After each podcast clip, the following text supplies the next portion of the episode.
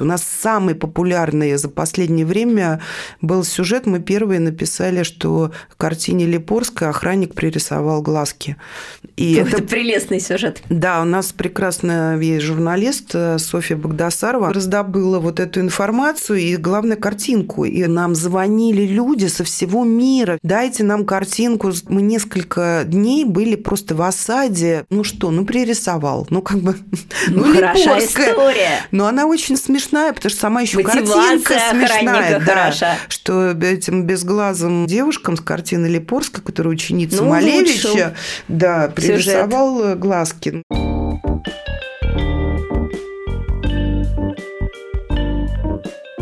Здравствуйте, это подкаст «45+.» Подкаст для современных женщин, которые собираются жить лет так примерно 100. Сейчас находится где-то в середине пути. Я ведущая проекта Юлия Зинкевич. И у меня в гостях Милена Орлова, главный редактор The Art Newspaper Russia. И сегодня мы будем говорить об опоре на искусство. Милена, здравствуйте. Здравствуйте. Мне очень приятно, что мы встретились поговорить на такую тему, потому что мне кажется, что искусство – это одна из немногих сфер, которые, правда, поддерживают в тяжелые времена. Это та отдушина, где мы черпаем силы, и то, что помогает нам переключиться, то, что способно завладеть, пусть на время, нашим вниманием, остановить вообще бег мыслей обо всех катаклизмах, и то, что однажды, запав нам в душу, остается с нами на подкорке. Это образы, которые мы всегда можем достать со дна памяти.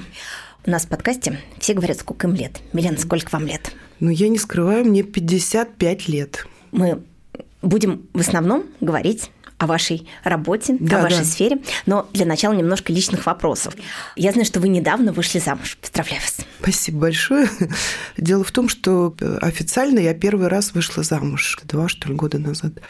Но, в принципе, с этим прекрасным мужчиной мы живем уже довольно долго. Просто вот настал такой момент, всякие катаклизмы и прочее. В общем, мы решили, что пора оформить наши отношения. Что нужен праздник. Да, и праздник, но там был практически какой-то смысл э, Перед этим был ковид, многие люди из нашего окружения умерли. Ну и вообще, мало ли, куда нас судьба забросит. Ну, Такая какие история бы была. Ни были размышления да, оказ... на тему, результат, да, мне кажется, да, и позитивный. Я, да, и вы знаете, должна сказать, что я даже не понимаю, почему я не сделала этого раньше. А что-то изменилось? Да, отношения стали гораздо лучше. Mm-hmm. Вот такой странный момент. А как вообще вам живется в вашем возрасте? Вы отпустили какие-то вещи, вам стало проще или что-то себе разрешили, или чувствуете груз? Ну, сложный комплекс переживаний разного возраста. Я отпустила очень многое, и я разрешила себе быть менее ответственной. И... Ну, наконец-то. Да.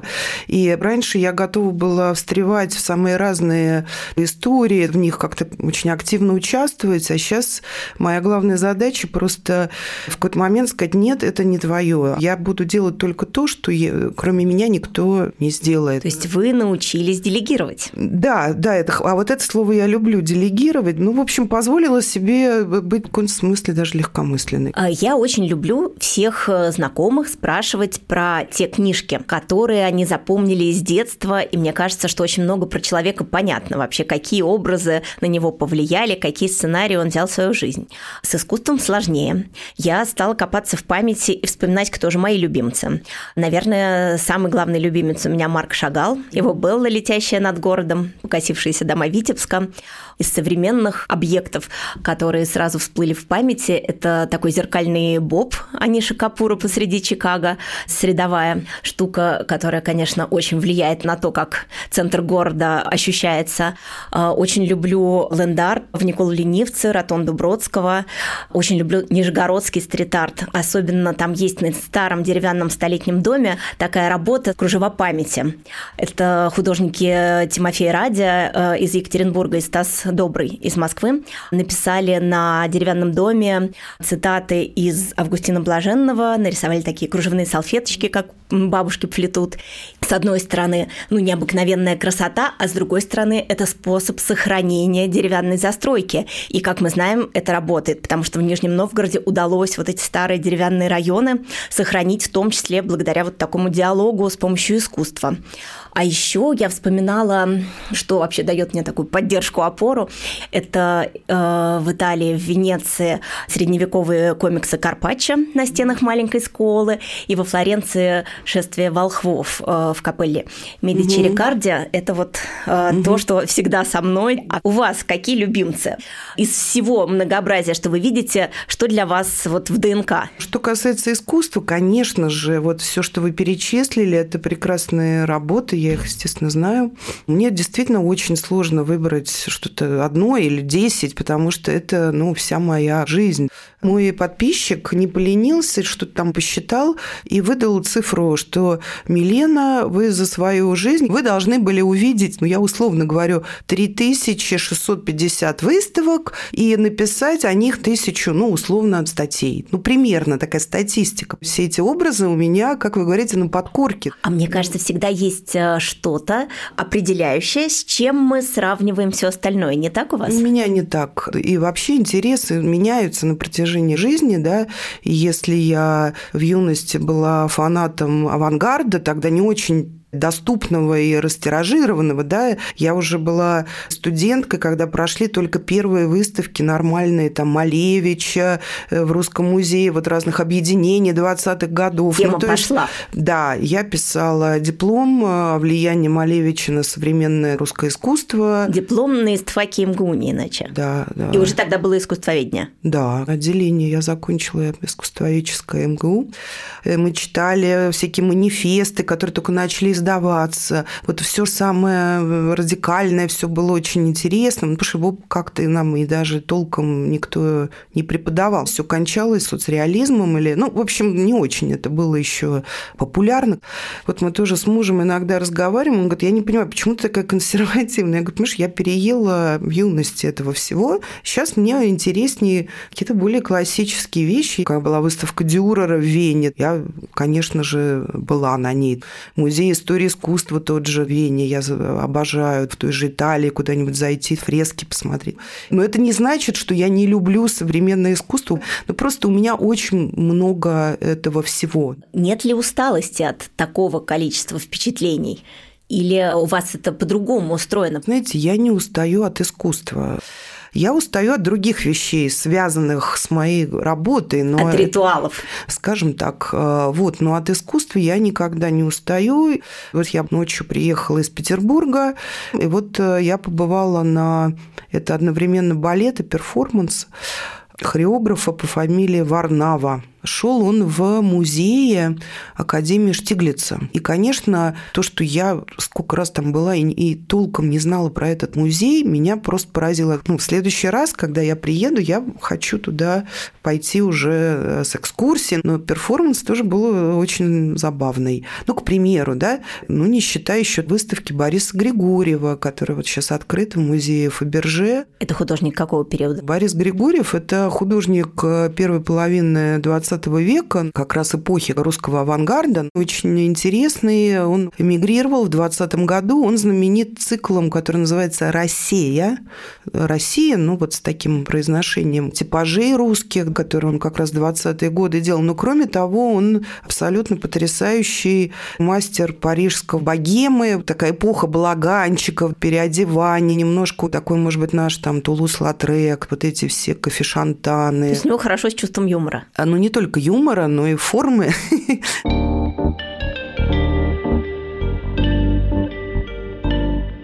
Я, когда готовилась к эфиру, я пошла к нашим общим знакомым, к вашим коллегам и попросила какие-то штрихи к вашему портрету.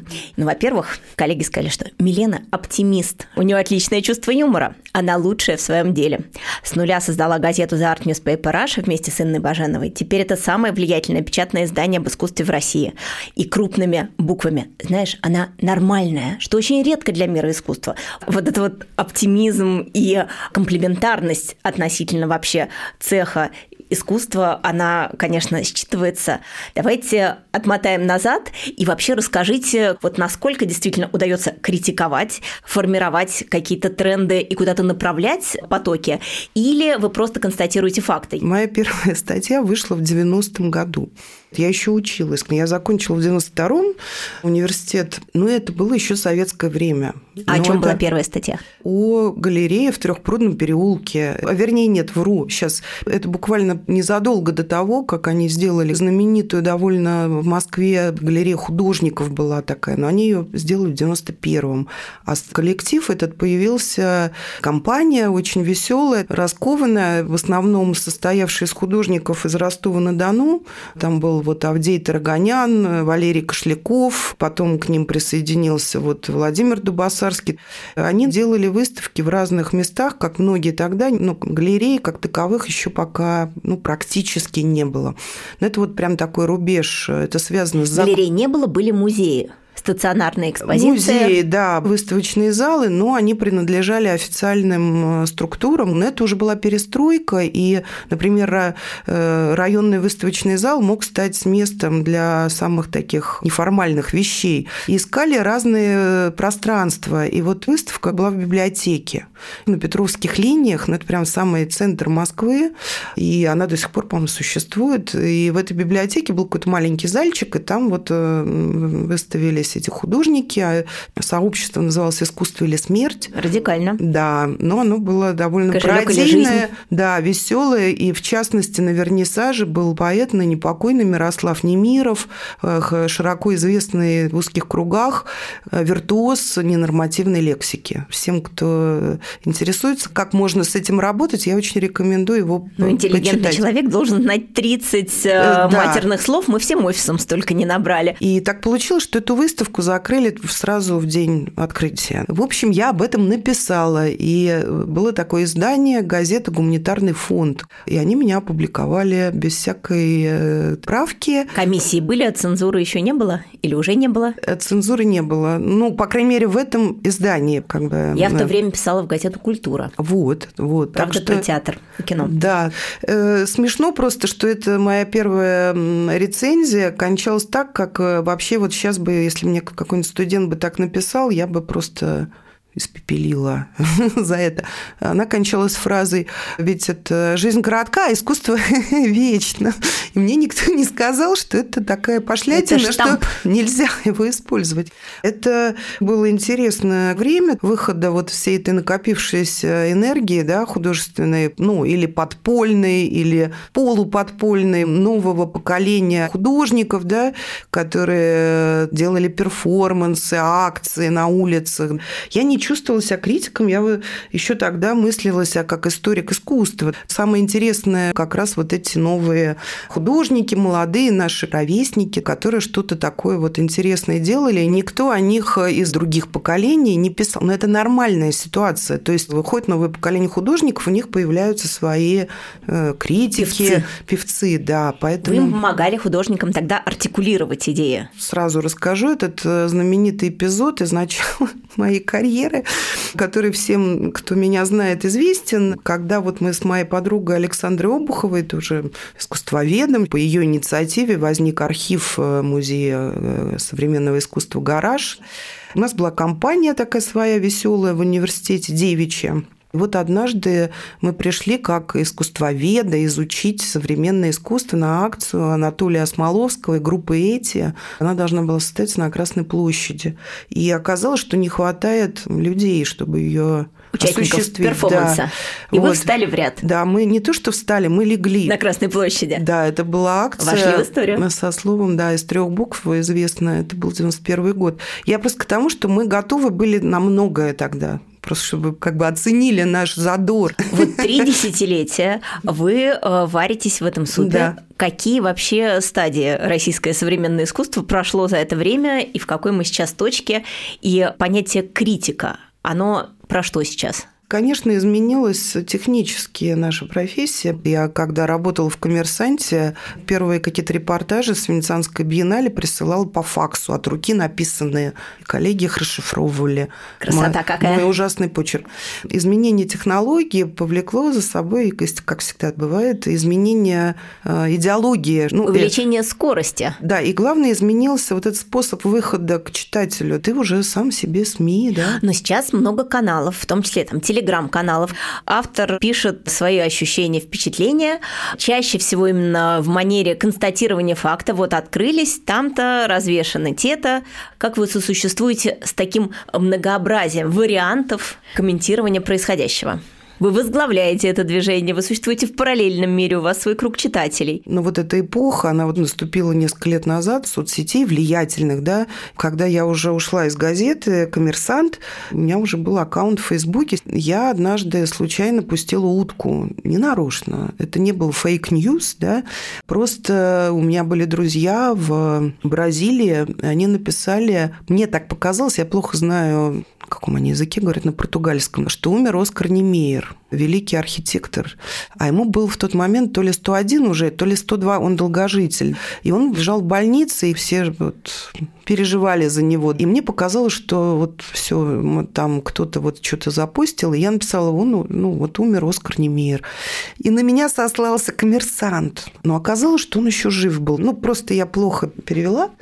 И в этот момент я поняла, что все. Частные страницы стали силой. Да, и я поняла, что все, наступила какая-то новая эпоха. Ввели какие-то самоограничения? Возникла проблема личного и общественного. Я уже хотела даже писать там мнение главного редактора не совпадает с мнением редакции. Меня могут интересовать вещи, которые газету не могут интересовать. Вы спрашивали, на чем мы держимся, но есть все-таки лонгриды, они сохранились. И это, конечно, удел вот таких изданий, как э, наша газета The Art Newspaper Russia.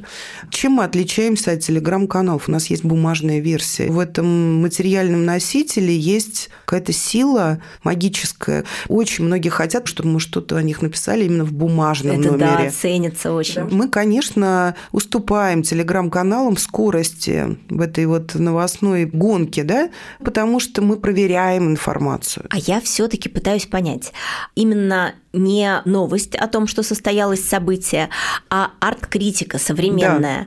Какие у нее характерные черты? У нас в газете критики мало. Мы арт-журналисты. Продается информация, конечно. Галеристы, художники говорят, да, да, мы хотим критику, но мы несколько раз пытались все это запустить. Просто это очень мало читают. Большая конкуренция, мало времени. Зато Марина Абрамович призналась, что у нее проблемы с сосудами, да, она не может перформансы делать. Это, пожалуйста, это новость. Когда мы вот начинали эту газету, мы купили лицензию на использование материалов из английской, из Art Newspaper. Да. Это вообще уникальная сеть в мире. Надо понимать, мы российское издание независимое. Мы просто пользуемся по соглашению контентом интернациональные из Art Newspaper. То есть вами не управляют из Лондона? Нет, и никогда не управляли.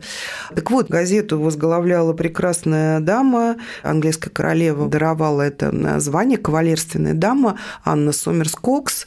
Она тоже удивлялась вот парадоксальным вещам. Вот иногда ты делаешь какой-то большой, серьезный материал. Он требует много сил, разных людей. Но на сайте будут читать какой-нибудь глупый сюжет, ну, не знаю, вандалов любят. У нас самый популярный популярный за последнее время был сюжет. Мы первые написали, что в картине Липорска охранник пририсовал глазки. И это, это прелестный сюжет. Да, у нас прекрасная есть журналист э, Софья Богдасарова, она же блогер, кстати. Да, прекрасно да, знаем. она раздобыла вот эту информацию и, главное, картинку. И это была какая-то вот... Сенсация. Же там, нам звонили люди со всего мира. Дайте нам картинку. Мы несколько дней были просто в осаде. Ну что, ну, пририсовал. Ну, как бы... Ну, ну хорошая история. Но она очень смешная, потому что сама еще картинка смешная. Да, хороша. Что этим безглазым э, девушкам с картины Липорска, которая ученица ну, Малевича, да, пририсовал Сюжет. глазки. Но потом меня осудили, что я хихикаю.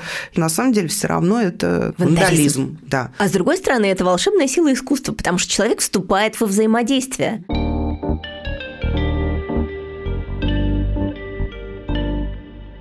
Еще, мне кажется, необычайно ценится ваша ежегодная премия, да. потому что это уж такой знак качества. Кто выбирает э, победителей года? Коллектив газеты выбирает э, победителей. А какие номинации? У нас пять номинаций. Музей года, у нас есть рубрика «Музей».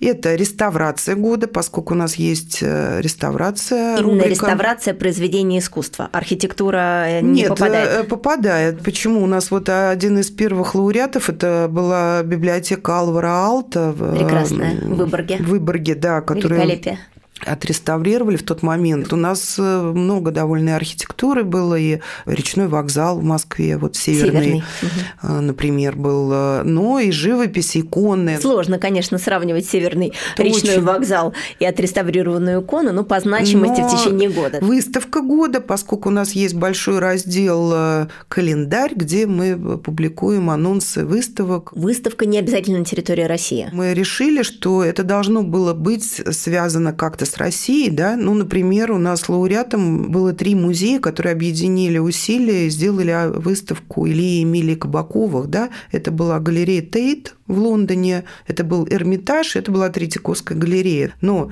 это была выставка на троих. А в мире котируется ваша премия? Никто не отказывался. Наши лауреаты принимали, приезжали, ну, когда времена были. Потом у нас есть книга года. Я думала, что книг об искусстве будет мало.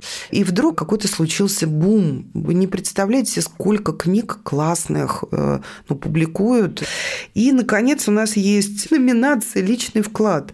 Там награждаются персоны, которые вложили немалые средства э, в то, чтобы создать музей или какой-то фонд. Мне кажется, это супер важно, потому что за да. счет, э, собственно, да. меценатства да. искусство-то да. и процветало во всех странах и всегда. Да, но на рынок это тоже влияет. Это связано вот с большими, в основном, деньгами, потраченными очень полезно для общества и для искусства. Какая ваша внутренняя цель? Вы пытаетесь воспитать зрителя? Вы пытаетесь привить э, привычку к коллекционированию? Во-первых, у нас нет цели популяризировать современное искусство, да, потому что это только один из разделов. Мы не пишем только о современном искусстве, мы пишем о старом искусстве, мы пишем об археологических находках.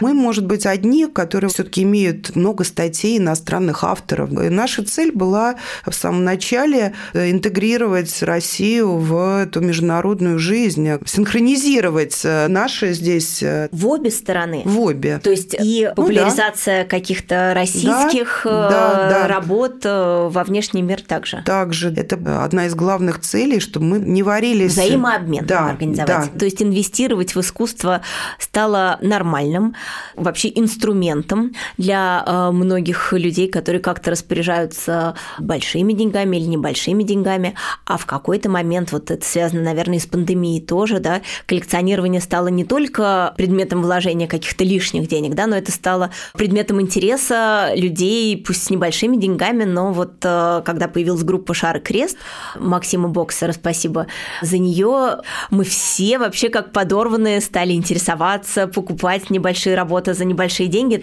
Я тогда скупала какие-то прекрасные рисунки там Насти Немоляевой, своего друга Саши Дашевского, прекрасные работы там Даши Коновалова-Инфанте. Так делали вокруг все мои знакомые абсолютно. Я читала в том числе у вас отчеты о Блазаре, да. о Космоско и это какие-то безумные миллионы да. крутятся в искусстве. То есть мода действительно сформировалась. Не так давно потрясающая была выставка в Музее русского импрессионизма, посвященная советским коллекционерам. Врачи, адвокаты, гинекологи хорошие, какие-то люди покупали. Я вот лично знаю много врачей э, в наши времена, которые имеют прекрасные коллекции. Что касается коллекции как серьезной инвестиции, это очень тема сложная сложная. Конечно, здесь надо быть очень аккуратным иметь э, консультантов и прочее, прочее, чтобы понимать, что происходит. Голубые фишки есть, да, так называемые, то есть это художники рыночные, да, которые, скорее всего, не подешевеют там. Вы... И главное, не то, что не подешевеют, вы сможете их продать. В чем главная проблема? Что вы купили работу известного художника, и она стоит вот много. Вот вам понадобилось продать. Они берут? Да, просто в этот момент может так быть, что на рынке не будет спроса и такого человека, который захочет это купить. Я думаю, что наши слушатели, они, конечно, да. не для инвестиций, а для удовольствия. А для удовольствия и это для супер. того, чтобы да, вот э, да. в искусстве действительно это находить для вот эту вот способность холодной водой да, умыться, да, да, как-то да, вообще да. встряхнуться и почувствовать себя живым.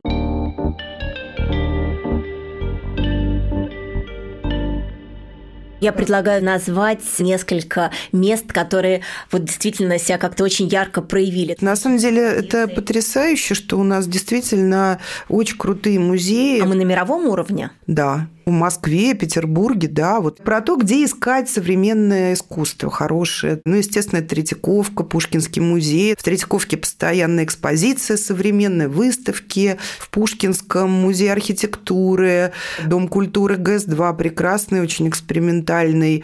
Музей русского импрессионизма, музей Зверева, она, АЗ он теперь называется. Заново открылась некоммерческий фонд Stella Art Foundation в Сити кластеры, винзавод, Азотов центр, который посвящен конструктивизму. Ну, в общем, за пределами Москвы все более или менее такие крупные города, они, естественно, имеют свои художественные музеи, свои галереи, свои очень популярные творческие кластеры, которые где-то в какой-нибудь там заброшенной советской типографии. То есть вот там и надо искать. Вот очень проявлен Нижний Новгород, да. весьма проявлена Пермь, конечно, Уральская биеннале вокруг Екатеринбурга, Екатеринбург, да? да. Где еще такие есть эпицентры культурной Ой, арт-жизни? Ну, конечно, и города разные, по количеству жителей разные, да. Есть города, музеи, вот мы путешествовали летом по старинным древним городам, Псков, Новгород, там тоже появляются какие-то свои галереи, там всякое такое, вот там все там, есть. конечно, в первую очередь какие-нибудь да. фрески Феофана да, Грека надо смотреть, верно. то есть еще да. своя специфика. Ну, Вологда, планировалось открыть там центр тоже современного искусства, не знаю, сейчас откроют или нет. Ну, Вологда тоже, конечно, хочется в какой-нибудь Кириллово-Белозерский ну, да, монастырь или не Ферапонтов вам... монастырь тоже вот да, но к истокам припасть. ничто не мешает соединить эти разные опции в одном путешествии, например, да.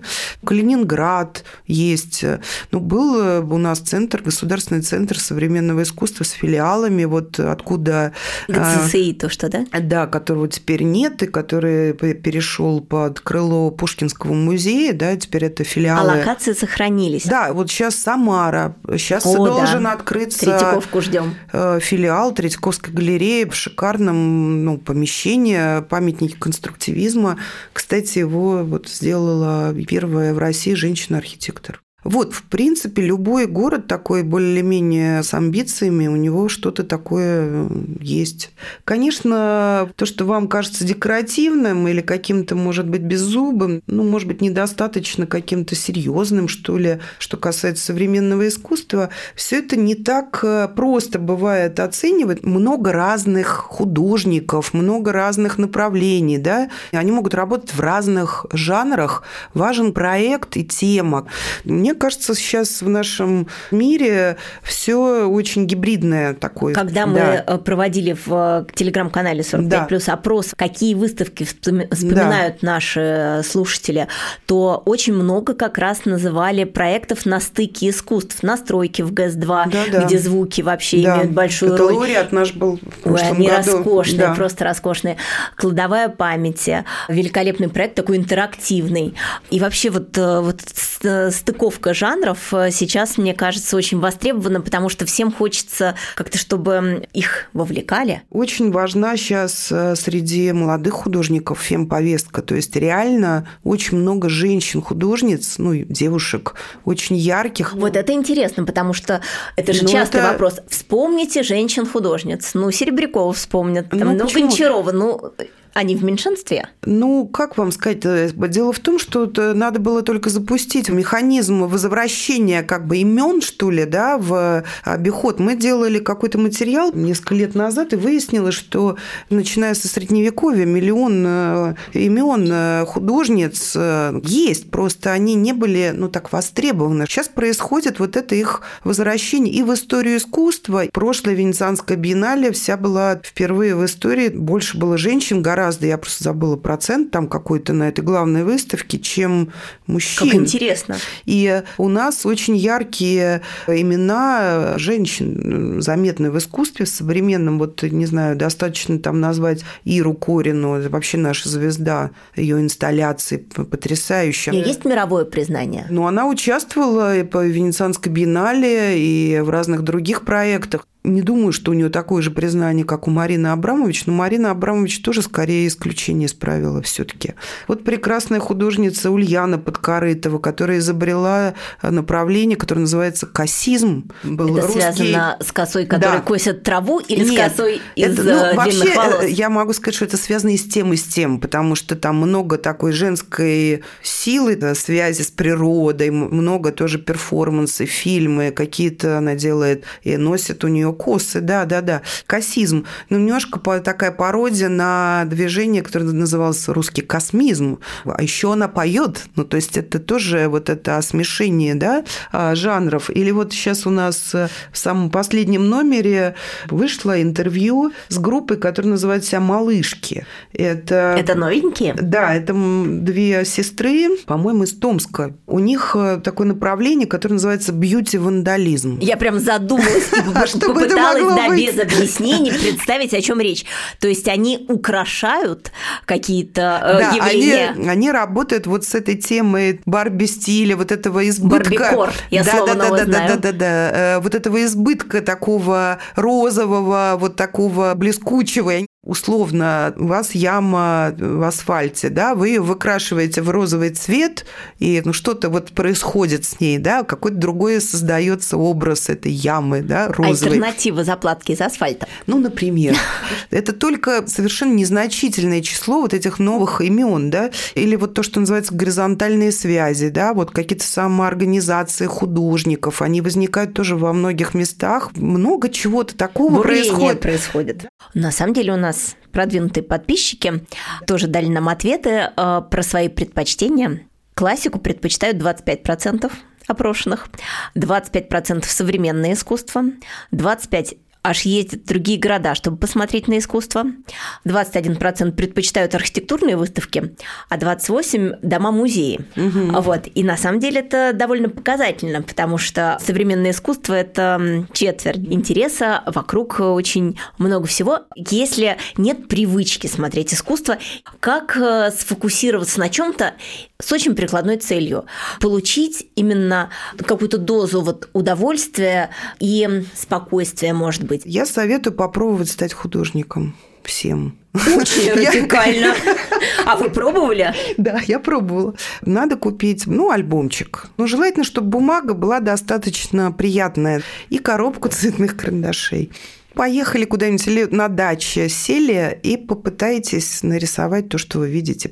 Мне кажется, это способ экономить на психотерапевте просто. А вы часто практикуете такой подход? Да, ну, надо сказать, у меня был прекрасный папа, он был художник, и он меня, в общем, приучил ходить на выставки в детстве. Я, кстати, не А как звали папу? Вячеслав Сергеевич Орлов, прекрасный, вот его, к сожалению, А в каком не... жанре он работал? А он э, в разных работал. Я вот мечтаю о нем написать концептуальную книгу, чем художники, в принципе, могут э, заниматься в этой жизни, как себя применять, да, на примере моего папы. Он закончил Строгановку как художник по металлу, но потом он занимался дизайном, он работал на ящике космическом, и его маленькая штучка полетела в космос. Он стриг кусты так, как он считал нужным. В этом На тоже даче? было его... Да, он приучил нашу деревню всю стричь кусты. То есть он придавал им особые формы? Может быть, это не сверхъестественно, но сама идея, что кусты надо стричь, что это красиво, да. Но, естественно, он э, писал картины, конечно, не без этого. Так вот откуда вы родом. То есть да. а, искусство проросло из семьи. Проросло, а да. мама тоже была связана Нет, с этой мама сферой? как раз не была связана с искусством, но вышла замуж за художника. Так э, вот, когда вы меня спрашивали про любимые э, какие-то образы, да, которые со мной на всю жизнь, искусство, дело в том, что среди моих игрушек были такие открыточки с репродукциями разных произведений искусства искусство, которое мой папа когда-то привез из Германии. И у меня был прям целый такой чемодан открыток. Много-много произведений как классического мирового искусства у меня просто в виде вот этих маленьких открыточек впечатались в мой мозг. Я помню там Амур и Психея, что-то. Это был мой первый опыт общения с искусством. Научилась писать, я их все подписала. Орлова Милена на, на обороте. Это я тренировалась лет в пять писать. Подпись отрабатывали, да? Да, да, То да, есть да, присваивали да, да, классику. Это... Воруй как художник. Да, да, да, да, да, именно. Ну и, собственно, я рисовала тоже в юности, что-то там такое чиркало, но художником решила не быть тогда. Но тут вот лет пять или шесть или семь назад в поездке по Италии на острове Искья, такой прекрасный остров, и мне прям захотелось хотелось рисовать, прям у меня зуд был. Ну, в результате я, конечно, стала себя называть художником выходного дня, но, знаете, есть такие, которые рисуют в основном в путешествиях. И у меня даже была выставка.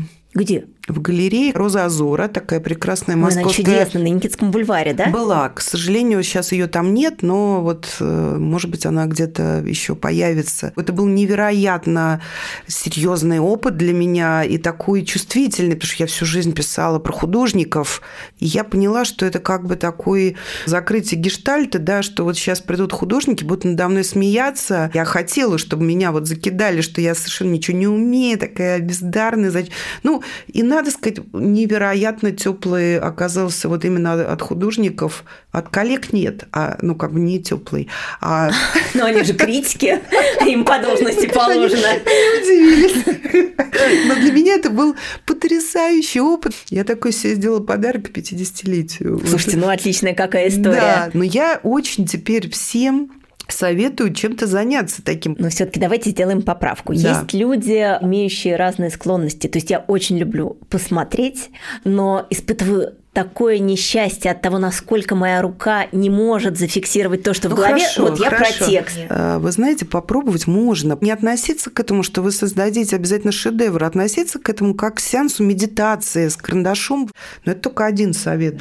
Чтобы что-то оценить по достоинству, надо к этому подготовиться все-таки. То есть, если вы идете куда-то что-то посмотреть, ну или подготовьтесь, или наймите хорошего гида.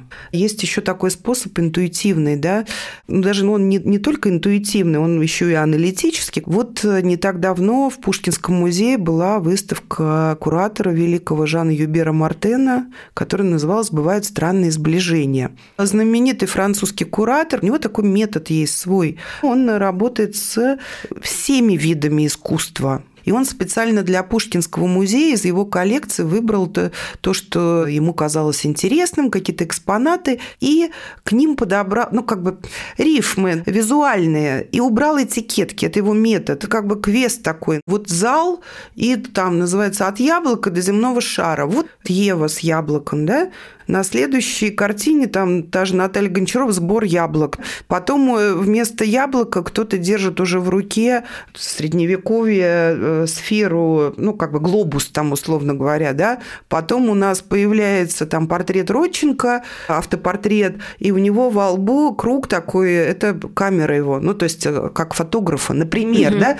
И когда вы начинаете получать удовольствие от того, что вы видите просто, ну, или один цвет, и это кайф вот, в принципе, иногда можно себе позволить, ну, как бы идти по музею, сказать, я должен найти в этом музее пять собачек. Да, да, да, это хорошая игра. И еще э, совет ходить в такие места с друзьями и обсуждать это. Вот такие у меня простые советы. Советы отличные. Да. Искусство как игра.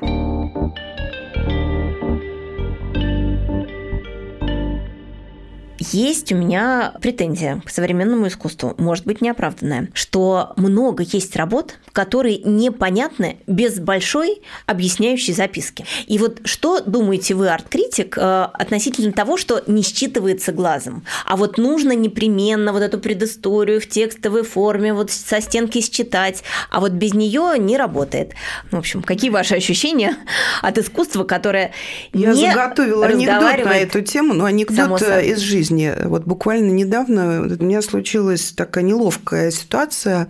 Я побывала вот в ГЭС-2 на выставке прекрасного художника Сергея Сапожникова. И, ну, мы сходили тоже с моей подругой. И вдруг у меня глаз зацепился за текст вижу, что это прям такие короткие фразы, все понятно, я с удовольствием прочитала, написано крупно. А внизу под этим текстом написано, этот текст написан на ясном языке. Я так была поразилась, надо же, какая пошла тенденция писать тексты наконец-то на ясном языке. Мне все понятно, какая прелесть. И, в общем, я немножко поиронизировала на эту тему, что да, такие кураторы, вот их, наверное, заставили, они там чертыхаясь написали наконец текст на ясном языке и прочее. И выяснилось, что этот текст – это специальная программа ГС-2 для людей с ментальными особенностями. То есть это принцип инклюзии, что всем все должно быть понятно. То есть на другой стороне выставки был обычный текст. Я вроде бы хихикала и что-то такое, что вот вдруг такие простые. А это необходимость современного музея. Трагикомичность этой ситуации в том, что мне этот текст на ясном языке понравился. Хотите копать глубже, идите по QR-коду. Да. Вообще все само понятие музея в прошлом году официально изменили. Есть такая организация, называется ИКОМ, ну, то есть это Союз музеев. И вот 500 музеев мира собрались в прошлом году ну, они перед этим лет пять спорили, но в их уставе вот этой организации всех музеев было определение, что такое музей. Теперь они его изменили. Музей – это некоммерческая, постоянно действующая организация на службе обществу, которая исследует, собирает, сохраняет, интерпретирует и демонстрирует материальное и нематериальное наследие. Открытые для публики, доступные, инклюзивные, музеи способствуют разнообразию и устойчивости. Они работают и общаются этично, а, профессионально и с участием сообществ предлагая разнообразный опыт для обучения, развлечения, побуждая к размышлениям и обмену знаниями. Я бы сказала, это уже манифест. Да, а как это было определение. Раньше? Там э, не было слов об этике, там еще бы не, не было включено понятие, которое по-английски звучит diversity, да, вот этого разнообразия. Но я для себя всегда это понятие перевожу как равенство и братство. Ну, то есть, что такое музей сегодня? Да? Раньше считалось, что это коллекция, ну, здание, коллекция, да, вот э, если музей, он хранит что-то, шедевры, да, а сейчас у музея может не быть коллекции постоянной, тем более. В общем, благодаря этому определению довольно многие организации, которые раньше как бы не имели права называться музеем, да, сейчас могут на это претендовать.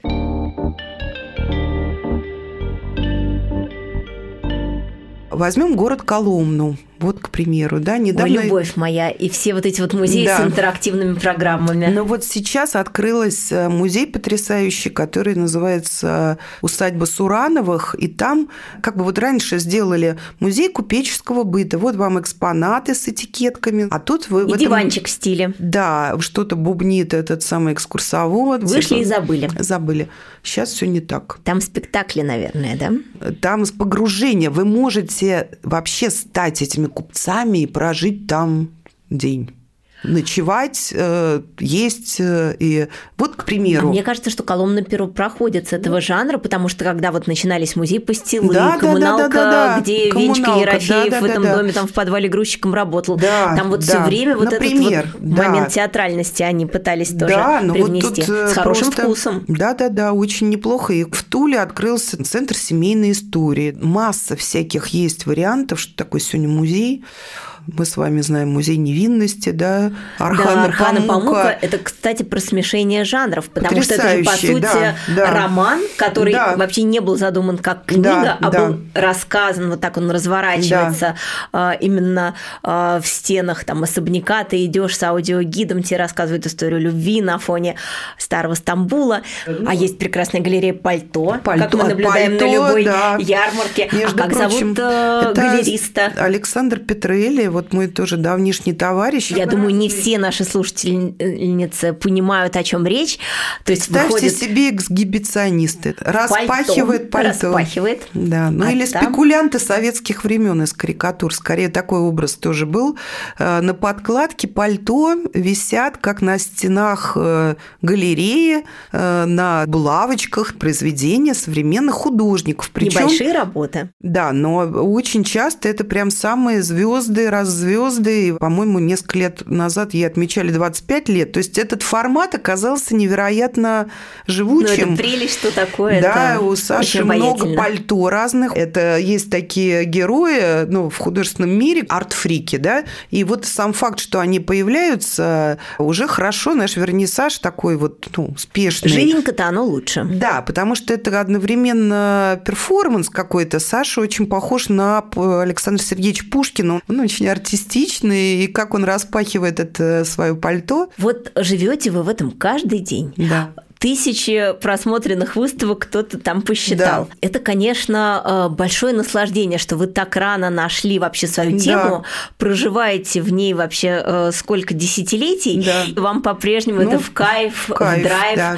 Если бы вы не занимались искусством, то чем еще вы могли бы заниматься? Наверное, я бы все равно хотела бы писать. Мне все время нужно что-то описывать. Вообще, э, наблюдая своих ровесников, что вы подмечаете? Ну, слава богу, мне повезло. У меня действительно много подруг и друзей, э, которые по-прежнему чем-то увлечены.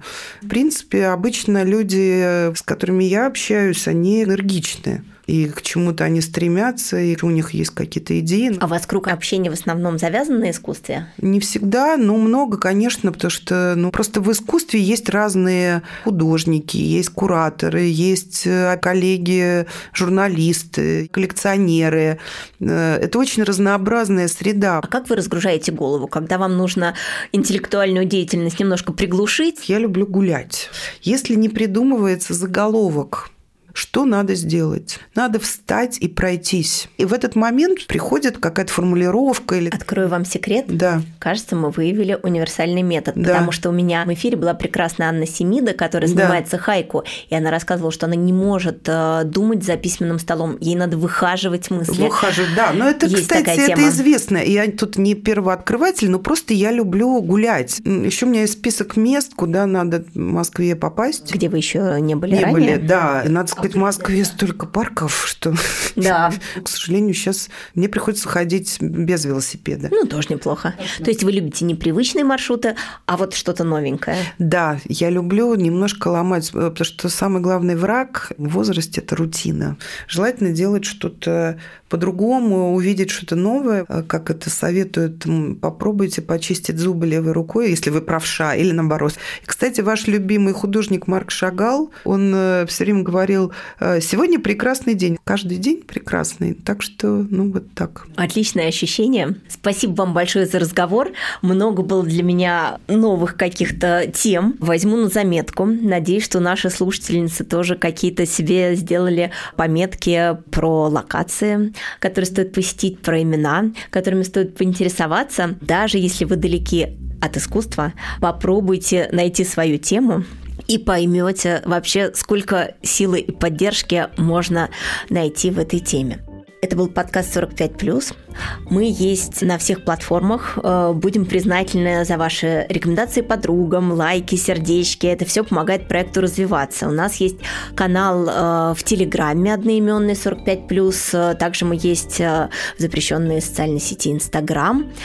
И услышимся снова. В гостях была Милена Орлова, главный редактор главной российской газеты об искусстве The Art Newspaper Russia. Милена, спасибо большое, что пришли. Спасибо вам, что пригласили. Было очень интересно. До новых встреч!